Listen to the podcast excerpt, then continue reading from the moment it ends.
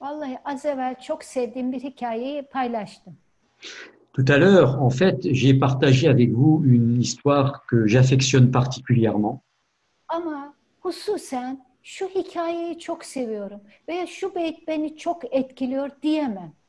Mais il m'est difficile de dire j'aime tout particulièrement cette histoire ou tout particulièrement ce distique-là.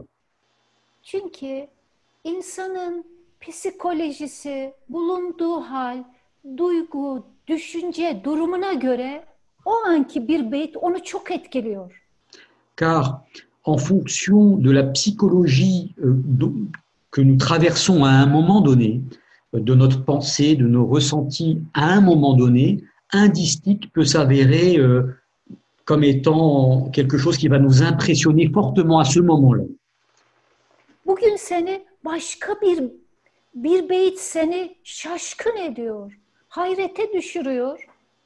Un jour, un distique va te laisser dans la stupéfaction, Yarın başka bir beyt, başka bir hikaye. et puis demain, ça sera une autre histoire ou un autre distique. Yani birini ötekinden ayırmak mümkün değil. Hayat değişiyor, duygu değişiyor, düşünce değişiyor, insanın tekamülü değişiyor. Zamana, yere.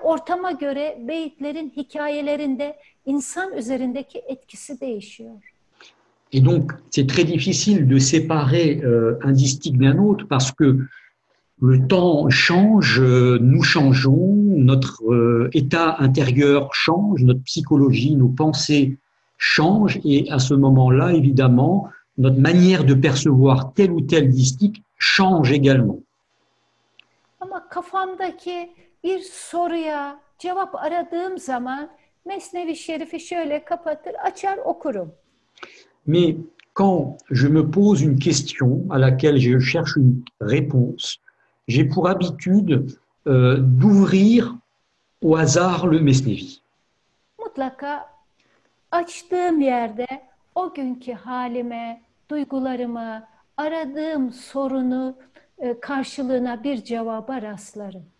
Et je dois dire que euh, je, je reçois euh, toujours une réponse à la difficulté, au problème euh, auquel je suis confronté dans le passage. Et je suis alors impressionné par cela le jour en question. Et puis à un autre moment, ça sera une autre histoire. Voilà mon état.